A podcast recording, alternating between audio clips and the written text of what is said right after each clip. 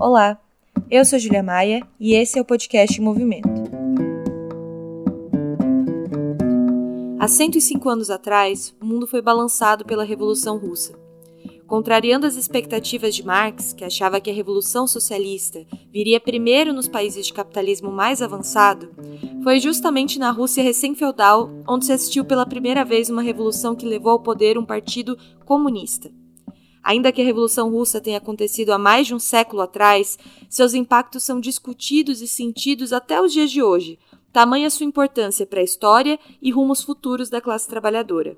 É para entender melhor sobre o que foi a Revolução de 1917 e as lições que podemos tirar dessa experiência que hoje a gente vai conversar com Bernardo Correia, mestre em Sociologia pela Universidade Federal do Rio Grande do Sul e militante do movimento Esquerda Socialista.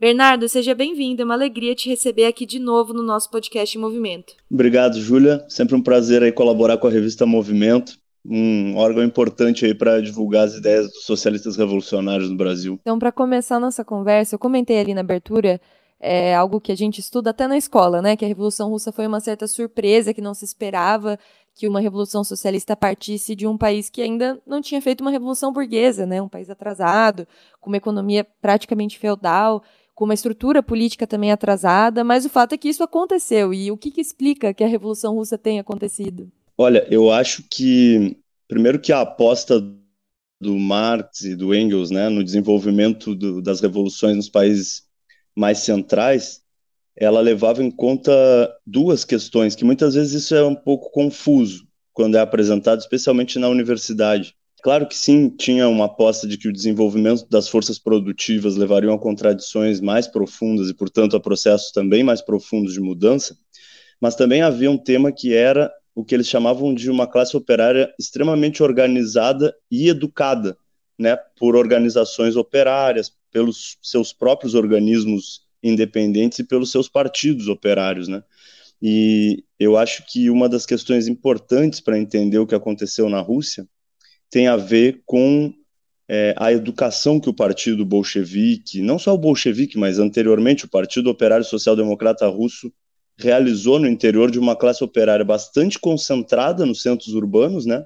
Se a gente for pensar, ela estava muito em São Petersburgo, em Moscou, mas também é, se relaciona ao que o Trotsky depois vai elaborar posteriormente como a lei do desenvolvimento desigual e combinado, né, que é justamente quando para dentro de um país que compunha ou fazia parte da economia mundo a partir de uma integração subordinada aos centros imperialistas, também começa um processo acelerado de desenvolvimento industrial nesses centros mais dinâmicos, o que entra em contradição direta com um país que tinha 87% do povo vivendo no campo e, portanto, carregando todas as mazelas do que era o regime czarista, né, isso ainda no final do século XIX, início do século XX, né, até a Revolução de 1905, principalmente, e, e depois, em fevereiro de 17, quando efetivamente conseguem tirar o czar do poder. Mas eu acho que essa contradição que existia no mundo, de uma divisão uh, do trabalho entre aqueles que traziam ou que forneciam as mercadorias a partir de uma economia eminentemente é, rural, com a presença de uma classe trabalhadora jovem, concentrada, e com um partido que vinha fazendo um trabalho de muitos anos para que ela tivesse consciência da sua condição de classe e, portanto, é, fizesse aquilo que o Lenin anunciou ao longo do processo, é, até mesmo de estudo né, dessas contradições que tu está levantando, que ele dizia que a tendência era que nos países considerados mais atrasados ou menos desenvolvidos do ponto de vista capitalista, é, se romperia o elo mais débil do capitalismo internacional. Essa explicação que ele dá para o processo da Revolução Russa, combinada à lei do desenvolvimento desigual e combinado do Trotsky, na minha opinião, é algo bastante rico para pensar os processos atuais também, além de, óbvio, explicar por que eclodiu justamente na Rússia a re primeira revolução que levou os operários ao poder. E eu queria comentar sobre isso do partido que você falou, né? Porque existem condições históricas que tornaram possível que houvesse uma revolução na Rússia, mas a revolução também não é uma receita de bolo, né? Não basta ter as condições que ela naturalmente vai acontecer. E a existência de um partido capaz de conduzir esse processo, com certeza foi algo importante. Queria que você comentasse um pouco mais sobre essa experiência e a organização do partido bolchevique, as disputas também entre os revolucionários e a social-democracia naquela época e como que foi capaz de se constituir essa direção do processo revolucionário. Eu acho que a gente, quando analisa a Revolução Russa, tem que cuidar para não incorrer em dois erros. O primeiro, que muitos partidos de extrema esquerda ou revolucionários incorrem, é fazer uma analogia direta entre o que aconteceu em 17 e o que poderia acontecer agora, né? Levando um pouco é, ao extremo essa tese de que basta o desenvolvimento das contradições que o capitalismo traz consigo mesmo que um partido bem preparado com teses que, em geral, acertam, é, levam necessariamente à tomada do poder e a um processo revolucionário. O outro erro é também achar que o que aconteceu na Rússia foi tão particular que não vai acontecer nunca mais, né? Então seria mais possível a gente pensar em revolução. Eu acho que existem dois organismos muito importantes para essa educação da classe trabalhadora no sentido de construir sua própria revolução. O primeiro deles, e que muitas vezes também pelo stalinismo foi relegado a um segundo plano, é a construção dos soviets, né? Os trabalhadores desde 1905, Trotsky já tinha sido presidente do Soviético de Petrogrado em, em 1905, né, na primeira revolução. Mas é, os trabalhadores russos conseguiram construir um organismo de duplo poder, né, que conseguia ter as suas próprias decisões sobre os sentidos e as tarefas da luta, e, por outro lado, também construía um programa ou um sistema de reivindicações, para ser mais preciso, que era feito é, absolutamente de maneira democrática, né, entre os próprios trabalhadores, né. Isso começa uh, nesses centros mais urbanos, mas depois vai chegar até os camponeses, vai chegar ao próprio exército, né, nas forças armadas também existiam sovietes de soldados. Então, eu considero isso muito importante como um elemento de organização né, por fora daquilo que o Estado permite, e nesse caso falando de um Estado bastante autoritário, autocrático, como era o Czar. Depois, a constituição do partido, eu tenho a impressão de que ela é, também é produto disso, né? O partido, digamos, ele não é, não é o partido quem faz a revolução, quem faz a revolução é a própria classe trabalhadora mas o partido conseguiu concentrar o melhor que existia da vanguarda, tanto no nível das lutas que, que aconteciam, das greves de massa, né, que chegaram a, a mobilizar mais de 400 mil trabalhadores a seu tempo, mas também em nível cultural, é, político, é, gente, artístico, inclusive, a gente pensar que, que o Máximo Gorky fez parte, por exemplo, do Comitê Central do Partido Bolchevique, né, que diversos escritores do leste europeu colaboraram com a construção do partido. Então, na verdade, o partido naquele momento conseguiu ser uma condensação do que havia de mais avançado, tanto do ponto de vista das lutas quanto do ponto de vista cultural também dos países do leste, né? Bom, dentro do partido, a gente pensando essa transição entre 1889, quando é fundado o POSDR, né, o Partido Operário Social Democrata Russo, até uh, os, o Congresso lá que ficou famoso na análise das atas que o Lenin faz em Um Passo à Frente, Dois Atrás, quando se estabelece a divisão entre bolcheviques e mencheviques, né, que, para quem não sabe, é uma divisão entre menchevique significa maioria, bolchevique, é, menchevique significa minoria e bolcheviques maioria, é, quando o partido realmente se divide nesse momento, tem pelo menos duas estratégias que estão em jogo na discussão. Uma delas aposta na ideia de que a Rússia era tão atrasada que ela teria que passar por uma revolução burguesa antes de ela ter qualquer tipo de revolução é, dos trabalhadores, né, socialista, digamos assim. E nesse caso, os mencheviques vão ser os principais é, propagadores dessa tese, e com isso também diziam que, na verdade, o partido deveria é, organizar os trabalhadores para se preparar para uma etapa seguinte, porque a classe que poderia efetivamente fazer uma revolução burguesa na Rússia seria a própria burguesia, que nesse momento estava subordinada a, a, aos nobres né, e à monarquia do czar. E, portanto, não era tarefa dos trabalhadores imediata começar um processo revolucionário, e sim buscar alguma aliança com setores mais progressistas da burguesia nacional para que, de fato, a Revolução Burguesa se completasse e as condições para o socialismo tivessem dadas. Né? A gente vai ver que o, a posição que os bolcheviques tinham com relação a esse tema é completamente diferente. Né? O Lenin desenvolveu uma tese né, que ele chamava de uma fórmula, seria melhor chamar, que ele dizia da ditadura democrática do proletariado e do campesinato. Ou seja, o partido operário, nesse caso o POSDR, os próprios partidos que eram relacionados aos camponeses, como os socialistas revolucionários e outras e os populistas e outros que existiam, né? Eles teriam a tarefa de, a partir da construção de uma coalizão que não era exatamente só uma ditadura do proletariado, digamos assim, é, eles mesmos fazerem a revolução burguesa que a Rússia precisava num processo mais contínuo justamente porque, é, segundo a interpretação deles, a burguesia russa, essa que era liberal, que não estava compondo a monarquia, ela, na verdade, era associada do processo imperialista que a monarquia trabalhava com a França, né? E, e a própria guerra russo-japonesa vai mostrar isso de maneira bem cabal, assim. É, o tema é que a gente tem que pensar nesse caso em quem é o sujeito né, da revolução e quais são as tarefas da revolução. Nesse caso, talvez o Lenin tivesse acordo com os mencheviques na ideia de que as tarefas eram tarefas da revolução burguesa, mas o sujeito que faria, que seria que o realizador dessas tarefas, efetivamente, seria os próprios trabalhadores junto com os camponeses.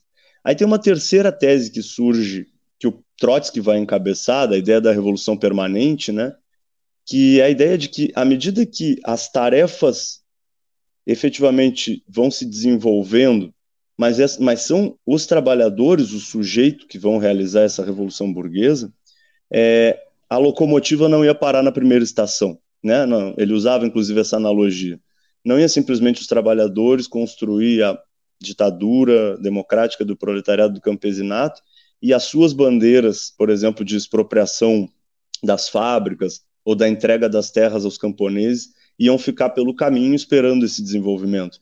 Na verdade, isso aconteceria num salto, e, as, e a revolução teria um caráter muito mais permanente, transformando, portanto, o sujeito revolucionário de uma revolução burguesa num sujeito revolucionário de uma revolução socialista em processo, né?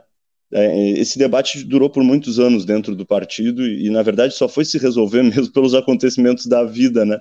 Quando em 17 essas tarefas e esses sujeitos se apresentam, digamos, para fazer a própria história.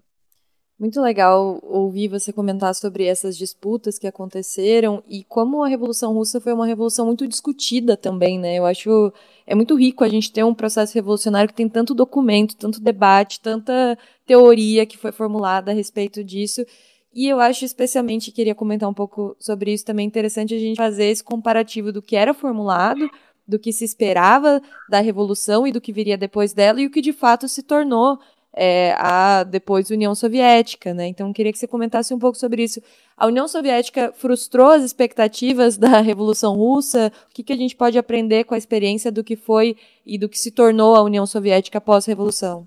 Olha, eu acho que a gente tem alguns períodos, né? Se for pensar a União Soviética, ela teve momentos muito distintos, né? Desde o início no primeiro momento, é, a gente vai ter um processo muito rico de discussão sobre esses temas que são mais clássicos, né, de como que começa a construir, por exemplo, um Estado que vai é, definhar-se na definição que o Engels fez e que o, o Lenin depois vai utilizar no Estado da Revolução. Então, como é que esses organismos, como o caso dos soviets, né? Porque se a gente for lembrar, a, a primeira declaração que é feita com a tomada do poder mesmo, ela vai dizer todo o poder aos soviets, né? E portanto, o primeiro, a primeira resolução que a o primeiro decreto, digamos assim, que é o que entrega as terras aos trabalhadores, as fábricas aos operários e que também estabelece uma nova forma de organização do próprio Estado, ele é um decreto não do partido, mas do Soviético de Petrogrado, que foi o quartel-general da Revolução, digamos assim, né? Então, eles é, acho que começam um debate muito profundo sobre quais as tarefas que, em estando no poder, seria necessário tocar para frente. Inclusive, alguns debates que é, atualmente ficaram mais conhecidos pelo crescimento do movimento comunista, aliás, do movimento feminista, por conta, é, por exemplo, toda a discussão do amor livre que a, que a Alexandra Kolontai trazia, de como que as mulheres precisavam ser liberadas das tarefas da reprodução, da questão do lar, etc., né? E, portanto, talvez o primeiro país que vá ter aborto legalizado no mundo seja a própria União Soviética, né? Isso depois foi revertido pelo Stalin, por isso que eu digo que existe é, momentos, né? Mas a, a Alexandre Kolontai fez um debate muito importante sobre o que, que teria que ter de creches públicas, lavanderias públicas, diversas questões que iam retirando paulatinamente as mulheres daquela prisão do trabalho de reprodução social do lar, digamos assim, né? E por outro lado, esse, essa riqueza toda foi um pouco impactada pelo processo da Guerra Civil, né, que acontece de 1919 a 1921, e onde os países imperialistas se juntam para atacar a União Soviética e tentar desfazer o poder dos bolcheviques, né, e portanto fazer retroceder todo o processo revolucionário que tinha avançado ao ponto que avançou.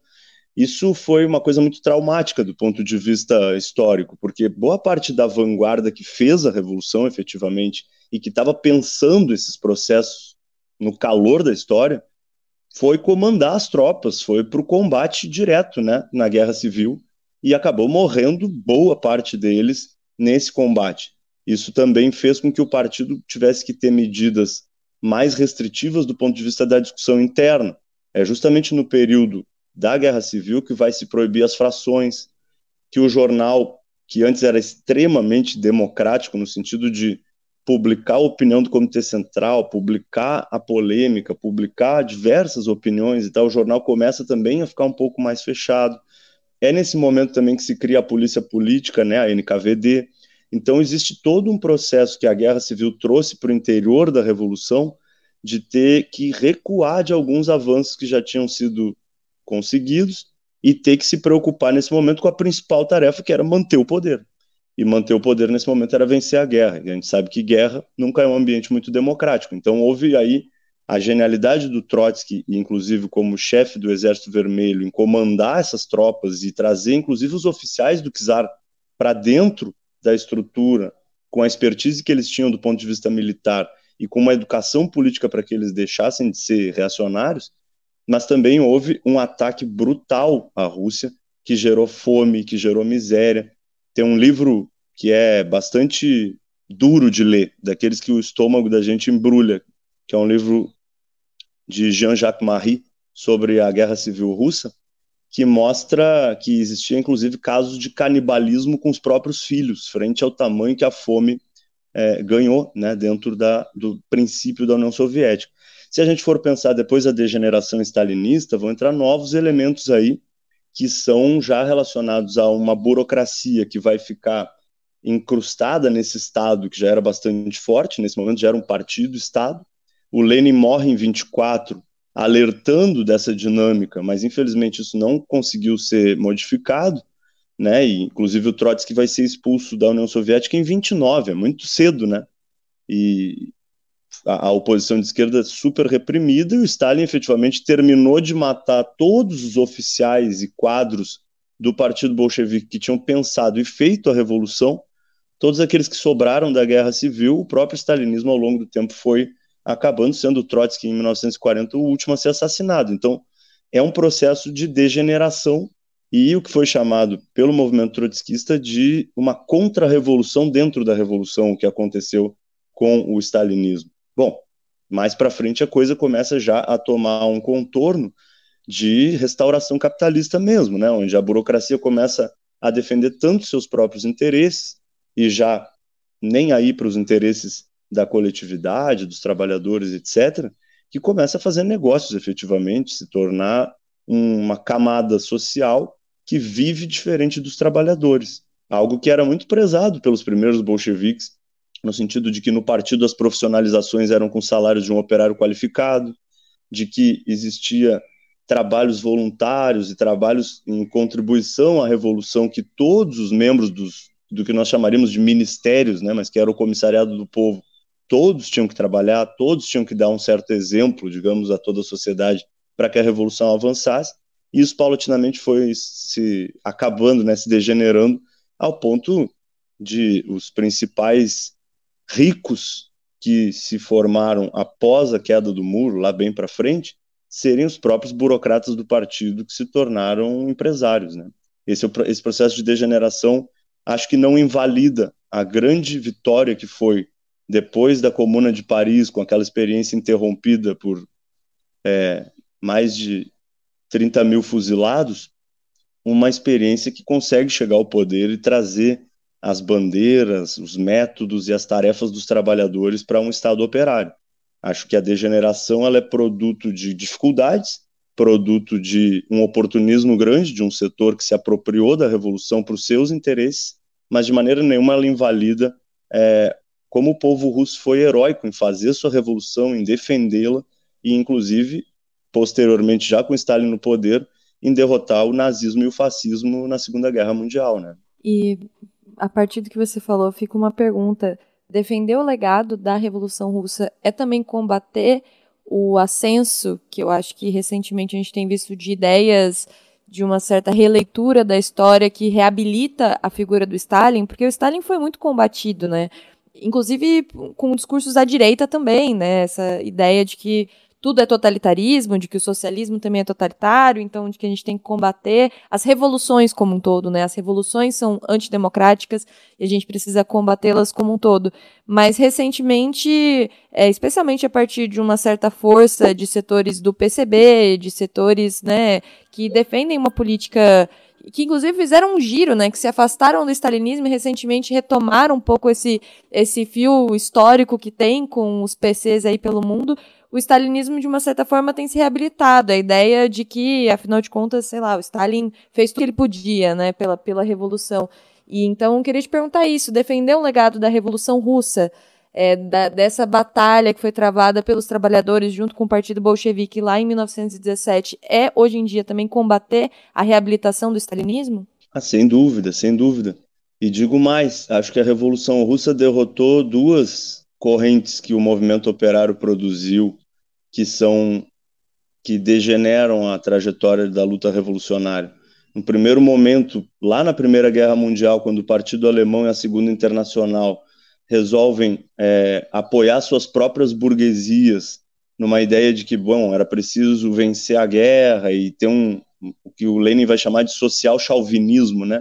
A defesa da nação e etc., como sendo uma tarefa primordial dos trabalhadores, inclusive frente às suas próprias tarefas, né, relacionadas às nossas demandas como operários, como trabalhadores, como aqueles que querem uma sociedade sem propriedade privada, é, naquele momento a Revolução Russa vai derrotar o oportunismo, né, ou a social-democracia, a ideia de conciliação de classes, a ideia de que para os trabalhadores resta apenas lutar por um capitalismo mais humano, que conceda um pouco mais, né, que dê algum tipo de benesse a partir do crescimento do capital.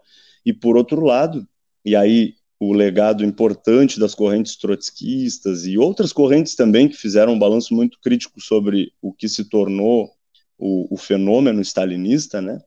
Porque esse pessoal que normalmente tenta absolver um pouco Stalin, muitas vezes não se dá conta que o Stalin era o líder a expressão, a personificação de um processo de degeneração que não era só dele, que era um processo de degeneração do conjunto do partido, do conjunto das organizações operárias, no sentido de que a grande mãe Rússia precisava ser defendida e que a burocracia que vivia é, defendendo interesses que não eram dos trabalhadores era aquela que poderia defender esse projeto. Portanto, reabilitar o Stalin é reabilitar a ideia de que toda revolução necessita de uma contra-revolução interna que esmague as liberdades democráticas, que esmague as formas autônomas e independentes de organização da própria classe, que possa ter é, cheque em branco para matar, torturar, criar campos de concentração e etc., em nome de uma ideologia deformada de um pequeno grupo, ou, ou como diria o Trotsky, de, dos. Como, como, é a palavra que ele usava? Eu acho tão. Ele chamava de. Agora não, não consigo lembrar, mas é um grupo de pessoas que se apropriam de um processo revolucionário para os seus interesses próprios e, em nome disso, podem fazer qualquer coisa, né? Tem cheque em branco para qualquer coisa. E, portanto, reabilitar o Stalin, na verdade, é ir contra os grandes ideais que produziram a Revolução Russa. Na minha opinião, esses companheiros que fazem esse processo, eles se equivocam tanto que eles chegam a se atrapalhar com processos que são mais recentes. Por exemplo, nós poderíamos citar o que acontece com Ortega na, na Nicarágua reabilitar o Stalin é dizer que tudo que o Ortega degenerou do processo da Revolução Sandinista é lícito, é isso mesmo que tem que ser feito, é o que dá para fazer, como diria o Alckmin. No mesmo caso, podemos pegar o processo que aconteceu na Venezuela, de degeneração a partir da burocratização em torno do petróleo, que colocou todo o processo riquíssimo da Revolução Bolivariana por água abaixo para defender interesses de uma minoria que se apropriou desse processo até mesmo chegar ao absurdo que eu, como estava vivendo na Europa, isso era quase inimaginável. Alguns PCs tinham essa posição, mas tem gente que hoje de, defende o Putin, porque o Putin, né, contra, dizendo que a guerra da Ucrânia é legítima, porque o Putin supostamente seria um herdeiro da Revolução Russa em função de que ele foi um agente da KGB no auge da degeneração completa da Revolução Russa. Eu acho que os companheiros que defendem a reabilitação de Stalin defendem a contra-revolução, não a revolução, porque a revolução russa não tinha nada a ver com isso. Era um processo de muito debate, muita organização democrática, processo muito vivo e que utilizou as medidas da violência revolucionária na medida em que foi atacado, mas nunca propagou o que depois ficou conhecido como totalitarismo como sendo o método das revoluções dos trabalhadores. Eu acho que esse talvez seja um erro gravíssimo que esses companheiros estão cometendo, porque se é verdade que nós temos condições de fazer novas revoluções, é provável também que hajam problemas desse tipo que apareçam. E nesse caso a posição será: vamos repetir o que já erramos? Eu acho que é um, um erro bem grave. E um erro grave que tem que nos custa muito até hoje, né? Porque a degeneração da experiência da União Soviética é algo que, que faz com que nós tenhamos dificuldade de falar sobre comunismo, de falar sobre socialismo, de fazer uma disputa ideológica da sociedade, né? Cria-se um fantasma e um, um fantasma que tem lastro na realidade, né? Então, se a gente não assume uma postura crítica, a gente, na verdade, se reduz a um número muito ínfimo de pessoas que estão dispostas a querer reabilitar uma experiência como essa, porque é, quando a gente lê, inclusive o manifesto, né? É interessante ler o manifesto porque o Marx começa escrevendo de uma forma que você acha até que ele está elogiando a, a, burguesia e as conquistas da Revolução Burguesa. Você fica, nossa, ele está muito patriota disso. Né?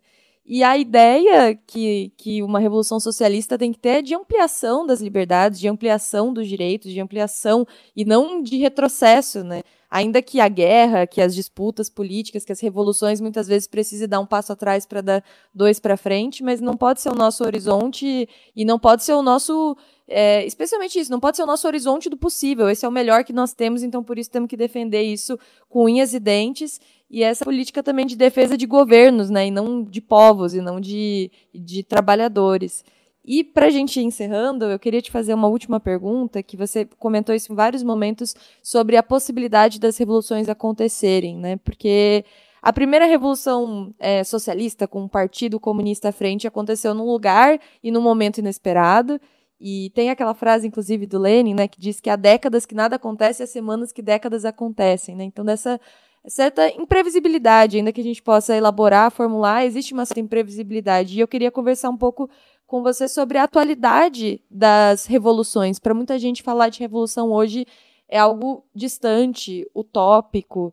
Você acha que as revoluções são uma coisa do passado? É, eu, para completar o teu comentário com a frase do Lenin, eu diria que tem uma frase do Trotsky interessante para pensar isso também historicamente, né? Que ele falava que as revoluções são impossíveis até que elas sejam indispensáveis, né? Até que elas sejam impossíveis de inevitáveis, é melhor ainda. São impossíveis até que sejam inevitáveis. Quer dizer, é, as revoluções não acontecem por uma decisão nem de um partido e nem mesmo de um povo. Assim, decisão como, ah, acordei um dia e estou com vontade de mudar. É um processo de aprendizado, de luta, né, e um processo também de organização. Eu acho que é importante a gente pensar na atualidade, né, a, a emergência do fenômeno da extrema direita, ela é algo que nos, por um lado, nos assusta até, né, porque são pessoas que têm uma, uma postura, um método absolutamente violento, algo que propaga o ódio e, e, a misoginia e o racismo, a xenofobia e tudo que há de pior, né, dentro do que a gente pode pensar é, para a humanidade.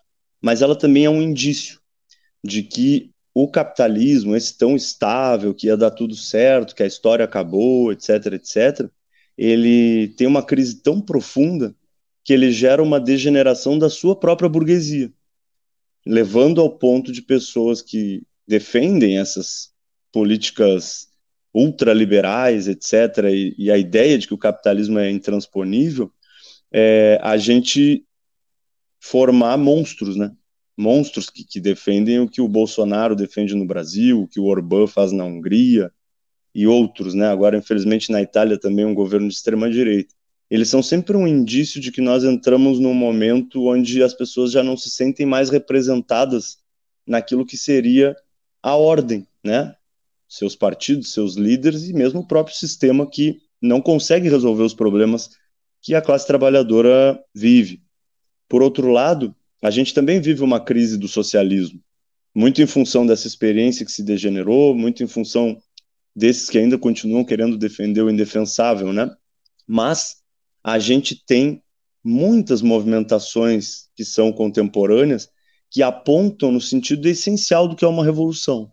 Ou seja, se essas bandeiras, essas tarefas que estão colocadas para o movimento de mulheres, para o movimento de negras e negros, para o movimento LGBT, para o movimento dos trabalhadores, para que essas tarefas se realizem, é preciso uma modificação estrutural, porque a estrutura do sistema não vai produzir essa mudança por dentro.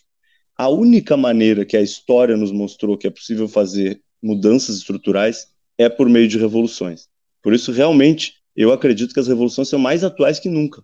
E, bom, ninguém tem bola de cristal para saber onde vai acontecer, mas existem muitos movimentos e indícios que demonstram que, para realmente conseguir resolver os problemas da atualidade, que se relacionam pra, com coisas, inclusive, mais profundas, como é a crise climática, né, o meio ambiente, etc., para que isso realmente aconteça, só mesmo realizando uma revolução. Então, eu acho que é bastante atual e agradeço aí a participação no espaço com a revista Movimento. Espero que tenha ajudado os, o pessoal que vai ouvir aí a seguir refletindo, seguir elaborando, porque, como eu disse no início, as analogias não bastam, mas também não vamos abandonar a perspectiva de resolver os grandes problemas, porque elas só se resolvem de maneira revolucionária. A gente que agradece, Bernardo. Eu particularmente agradeço muito aí você por ter topado participar e enfim, dedicada aí seu tempo para isso e claramente tem muito estudo envolvido nessa, nessa contribuição também, muitas horas aí de, de leitura e formulação. Então, muito obrigada.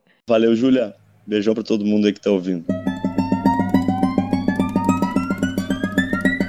O podcast Movimento é uma iniciativa da revista Movimento e do Movimento Esquerda Socialista. Nos acompanhe também pelo site movimentorevista.com.br a trilha sonora de Alex Maia e a edição de áudio da Zap Multimídia.